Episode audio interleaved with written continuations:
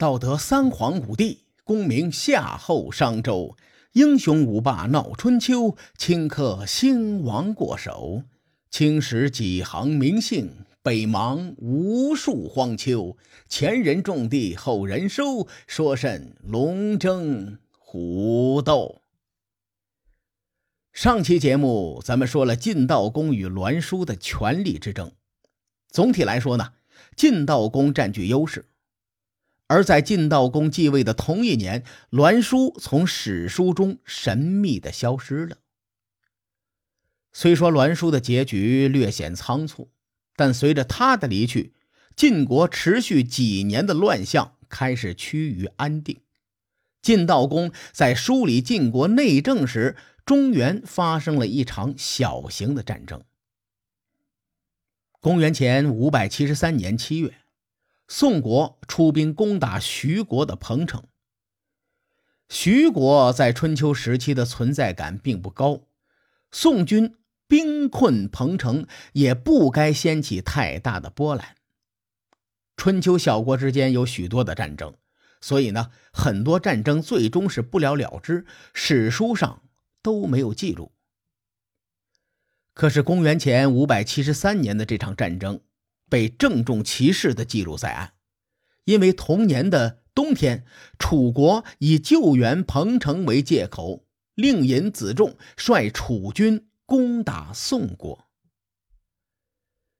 这个时候，距离鄢陵之战过去了仅仅两年的时间。这两年中，晋国发生了很多动荡，晋楚争霸的战略形势并没有因为鄢陵之战而发生扭转。咱们说说这两年发生的事情。公元前五百七十五年，鄢陵之战；公元前五百七十四年，郑国和楚国交换质子，结成同盟。同时，郑国入侵晋国本土，最终不了了之。在这一年中，晋厉公杀了三系，栾书杀了晋厉公和胥同，晋国一片混乱。公元前五百七十三年，晋国十四岁的新君晋悼公继位，栾书从史书上莫名消失。同年的七月呢，宋国攻打徐国。我这么简单的梳理一下呀，就可以发现，楚共王手里有郑国这张牌。此时，如果他再拿下宋国的话，将会大大增加楚国争霸中原的筹码。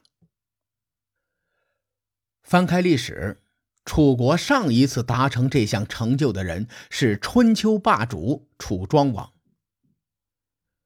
楚国此次救援徐国，可以说是醉翁之意不在酒，目的是为了伐宋。宋国的化元得知军情之后，一刻没敢耽误，跑到晋国求援。史书在这里明确记载说：“韩献子为政。”也就是韩厥之政。韩厥得知楚国伐宋的消息后，立刻表明了立场。他对晋悼公说：“想要得到诸侯们的拥护，必须要先帮助他们。大王，您刚刚继位，晋国成就霸业、安定疆土，那就从宋国开始吧。”晋悼公年纪虽小，但行事果决。他当即就听从了韩厥的建议，率军援助宋国。晋楚两军狭路相逢，楚国权衡片刻，便打道回国了。然而，这场战争并没有就此终结，宋国的危机并没有彻底解除。同年十二月，晋悼公联合中原诸侯举行会盟，计划出兵帮助宋国防守。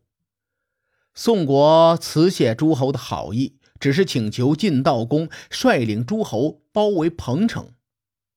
晋悼公为首的各路诸侯顺势将这件事儿给答应了下来。过了一个多月，在公元前五百七十二年，诸侯联军包围了彭城。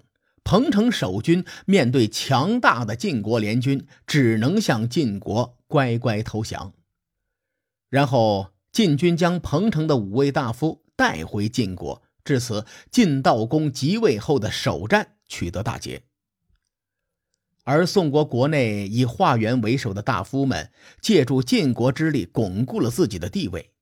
此刻，宋国更加坚定了拥护晋国这个外交路线。与此同时呢，史书上还记载了一个细节，说彭城之围时啊，齐国没有出兵与诸侯们会合，晋悼公又率兵讨伐齐国。同年二月，齐国服软。他们将齐国的太子送到晋国做人质。我很赞同晋悼公的做法。咱们分析分析。当时晋悼公继位刚一年，只是个十五岁的少年。虽然说英雄出少年，可是年纪小会带来一种很现实的问题，那就是难以服众。晋悼公继位后，第一次联合各路诸侯对外征战，齐国就爽约了。这是对晋悼公权威的挑战呐！晋国必须要严惩齐国，否则会致使人心涣散，队伍不好带了。话说，在晋悼公讨伐齐国之后，也就是过了三个月，又派出韩厥和荀偃率领诸侯联军攻打郑国。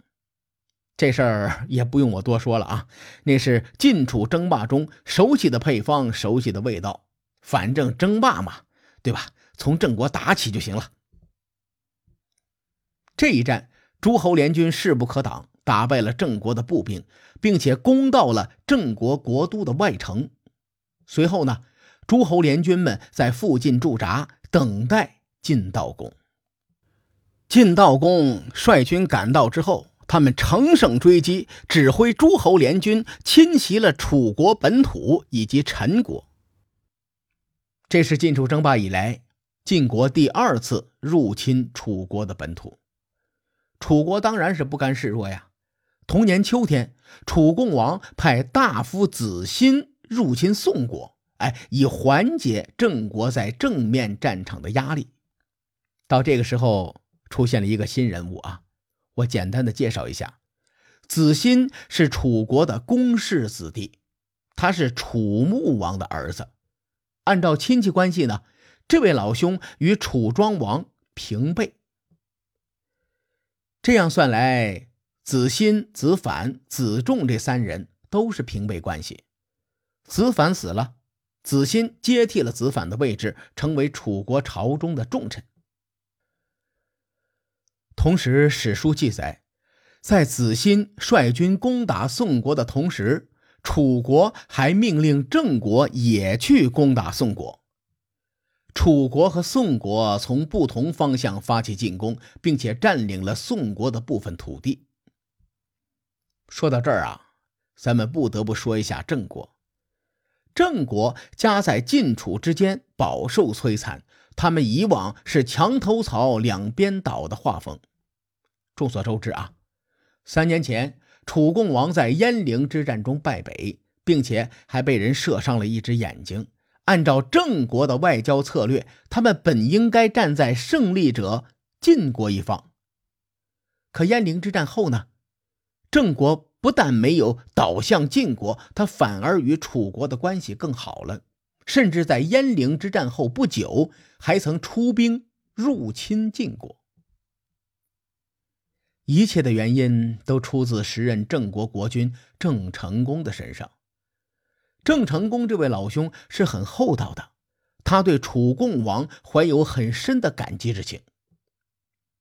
到了公元前五百七十一年，晋悼公讨伐郑国的军事行动依然没有结束，可是郑成功却身患重病。郑国的重臣子嗣就劝郑成功。说晋国打咱们都打了一年多了，咱们不如甩掉楚国这个包袱，投靠晋国吧。郑成功一听，连连摇头，回答说：“哎，当年楚国国君为了救郑国，与晋国大打出手，楚国国君的眼睛都被人射中了，造成这一切后果的人正是寡人呐。”如果我们郑国背信弃义，抛弃楚国，天下之大，我哪有郑国立身之地呀。为了不让我遗臭万年，你们必须要听从我的命令。郑成功这场重病到底是没有治好。同年七月，郑成功同志不幸去世。而此时，晋国并没有停止战争。晋悼公派荀盈率领晋国的上军继续攻打郑国。郑国是苦不堪言呐，国内大夫们忍不住旧事重提，提议说：“我们投靠晋国算了，还能少挨点揍。”郑国大夫子嗣当即就反对，他摇头说：“不行。”先君临走的时候曾经交代过我，不能背弃楚国，所以兄弟们，大家咬紧牙关，再坚持坚持吧。郑成功死后，子嗣顺势执政，因此呢，他的话很有权威。况且他又是依照先君郑成功的遗命做事，即使其他人有不同意见，也不得不服从子嗣的命令。如此一来呢？子嗣率领郑国继续与晋国的巡营周旋。这场无休无止的战争已经打了两年了，这在春秋战争史中是极少见的。不过战争嘛，总归是会结束的。那这场战争将会以怎样的方式结束呢？各位看官，且听下回分解。书海沉沉浮浮，千秋功过留与后人说。我是西域说书人介子先生，下期节目咱们继续聊春秋风雨。更多精彩内容，请搜索关注微信公众号“伯乐灯”，与更多听友交流互动。伯乐灯还将定期为粉丝发放福利。愿我们的存在让您对明天更有期许。咱们后会。有期。